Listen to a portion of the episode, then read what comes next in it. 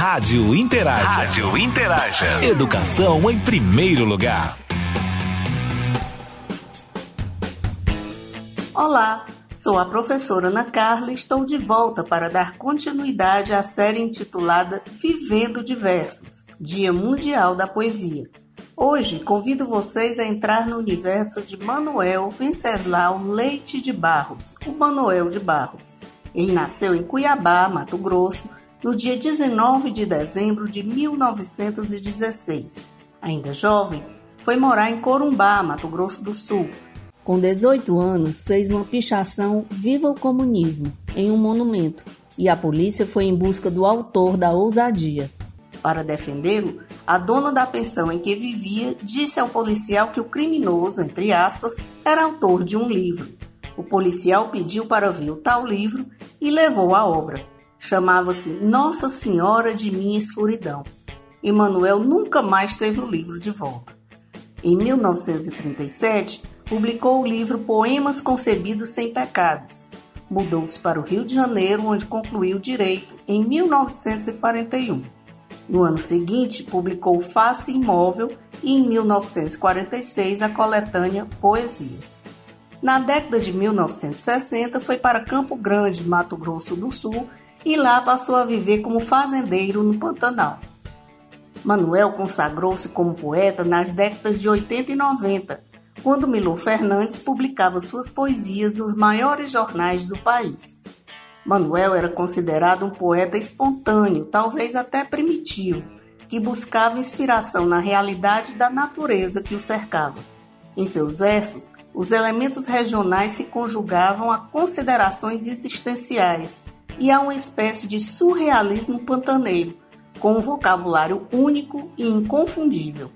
Manuel de Barros tinha uma formação cosmopolita. Viajou para Bolívia, Peru, conheceu Nova York e era familiarizado com a poesia modernista francesa. Captou em cada um dos lugares por onde passou um pouco da essência da liberdade que aplicaria em suas poesias. O poeta é integrante da chamada Geração de 45 da literatura brasileira. Recebeu vários prêmios e lançou mais de 20 livros. Entre eles destacamos Compêndio para o Uso dos Pássaros, em 1961, Gramática Expositiva do Chão, em 69, Matéria de Poesia, em 74, O Guardador de Águas, em 89 Retrato do Artista Quando Coisa, em 98, e O Fazedor de Amanhecer, em 2001. Faleceu em Campo Grande, Mato Grosso do Sul, no dia 13 de novembro de 2014. Nos poemas que selecionamos para vocês hoje, é fácil identificar a metáfora singular, a antítese e os elementos da natureza tão presentes em sua obra. Ouçam! O apanhador de desperdícios. Uso a palavra para compor meus silêncios. Não gosto das palavras fatigadas de informar. Dou mais respeito às que vivem de barriga no chão, tipo água, pedra, sapo. Entendo bem o sotaque das águas, dou respeito às coisas desimportantes e aos seres desimportantes. Prezo insetos mais que aviões Prezo a velocidade das tartarugas mais que as dos mísseis. Tenho em mim um atraso de nascença. Eu fui aparelhado para gostar de passarinhos. Tenho abundância de ser feliz por isso. Meu quintal é maior do que o mundo. Sou um apanhador de desperdícios. Amo os restos como as boas moscas. Queria que a minha voz tivesse um formato de canto, porque eu não sou da informática, eu sou da invencionática só uso a palavra para compor meus silêncios. Borboletas. Borboletas me convidaram a elas. O privilégio insetal de ser uma borboleta me atraiu. Por certo, eu iria ter uma visão diferente dos homens e das coisas. Eu imaginava que o mundo visto de uma borboleta seria com certeza um mundo livre aos poemas. Daquele ponto de vista, Vi que as árvores são mais competentes em auroras do que os homens. Vi que as tardes são mais aproveitadas pelas garças do que pelos homens. Vi que as águas têm mais qualidade para a paz do que os homens. Vi que as andorinhas sabem mais das chuvas do que os cientistas. Poderia narrar muitas coisas ainda, que pude ver do ponto de vista de uma borboleta. Ali, até o meu facinho era azul. Retrato do artista Cudo Coisa. A maior riqueza do homem é sua incompletude. Nesse ponto, sou abastado. Palavras que me aceitam como sou, eu não aceito. Não aguento ser apenas um sujeito que abre portas, que puxa válvulas, que olha o relógio, que compra pão às seis da tarde, que vai lá fora, que aponta lápis, que vê a uva, etc, etc. Perdoai, mas eu preciso ser outros eu penso renovar o homem usando borboletas. O fazendor de amanhecer. Sou leso em tratagens com máquina. Tenho desapetite para inventar coisas prestáveis.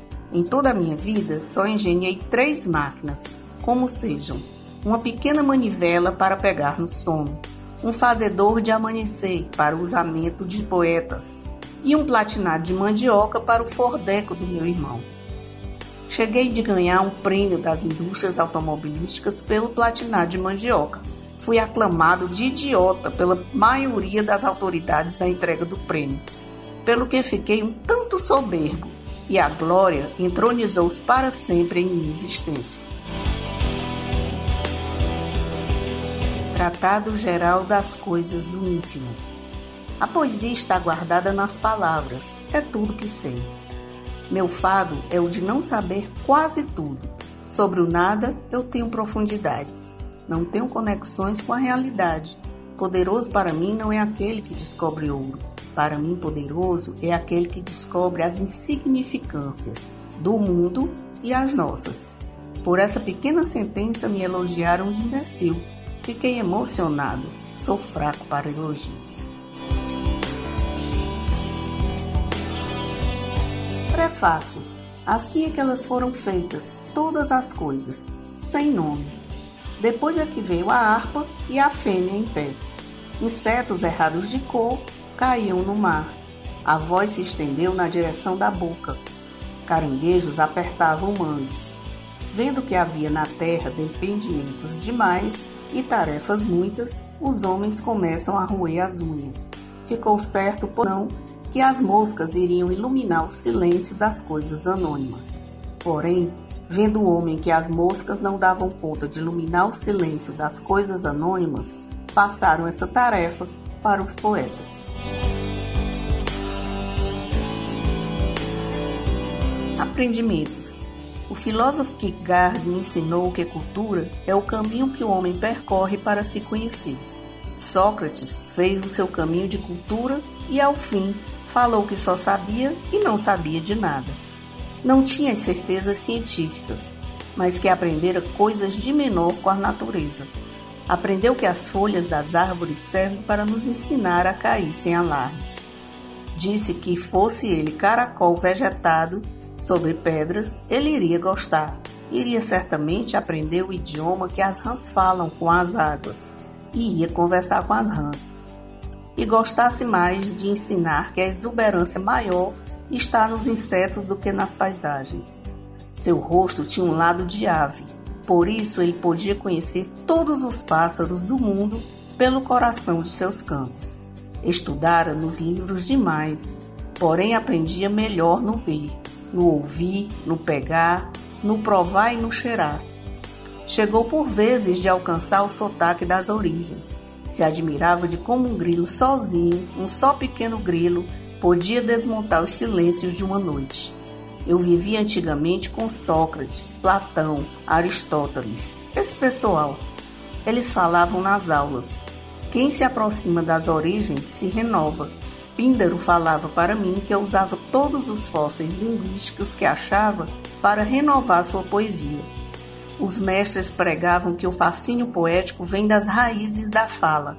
Sócrates falava que as expressões mais eróticas são donzelas e que a beleza se explica melhor por não haver razão nenhuma nela. O que eu mais sei sobre Sócrates é que ele viveu uma ascese de mosca. O menino que carregava água na peneira. Tem um livro sobre águas e meninos.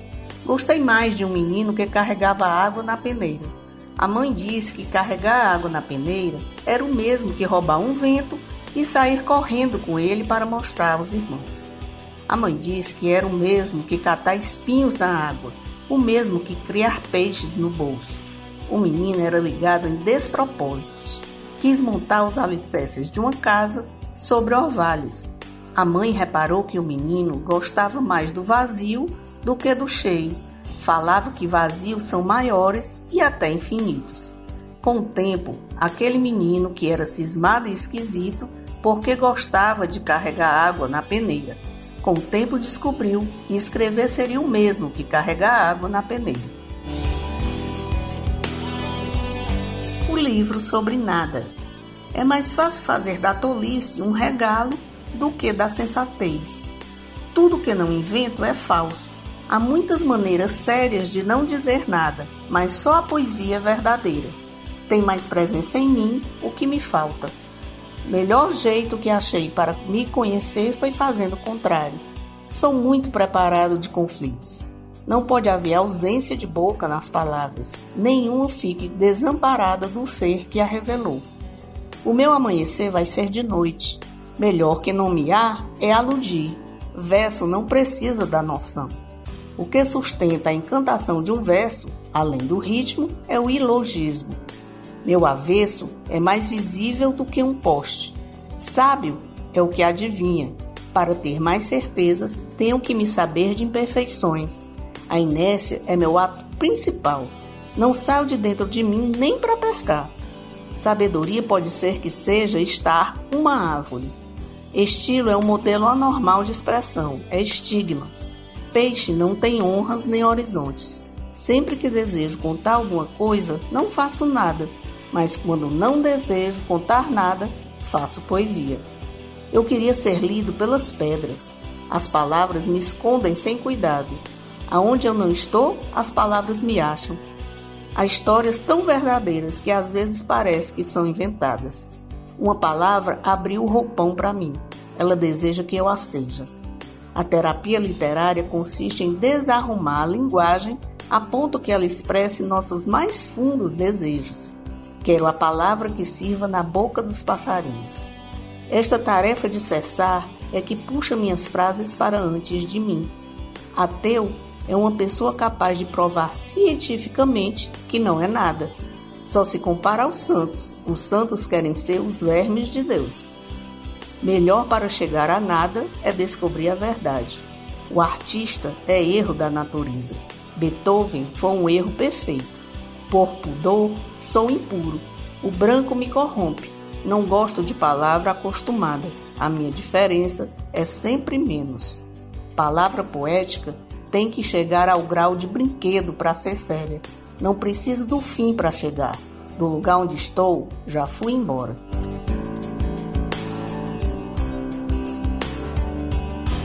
Por hoje é só.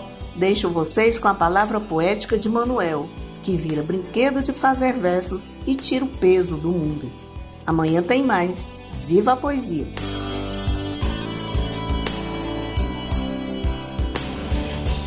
Rádio Interaja. Rádio Interaja. Educação em primeiro lugar.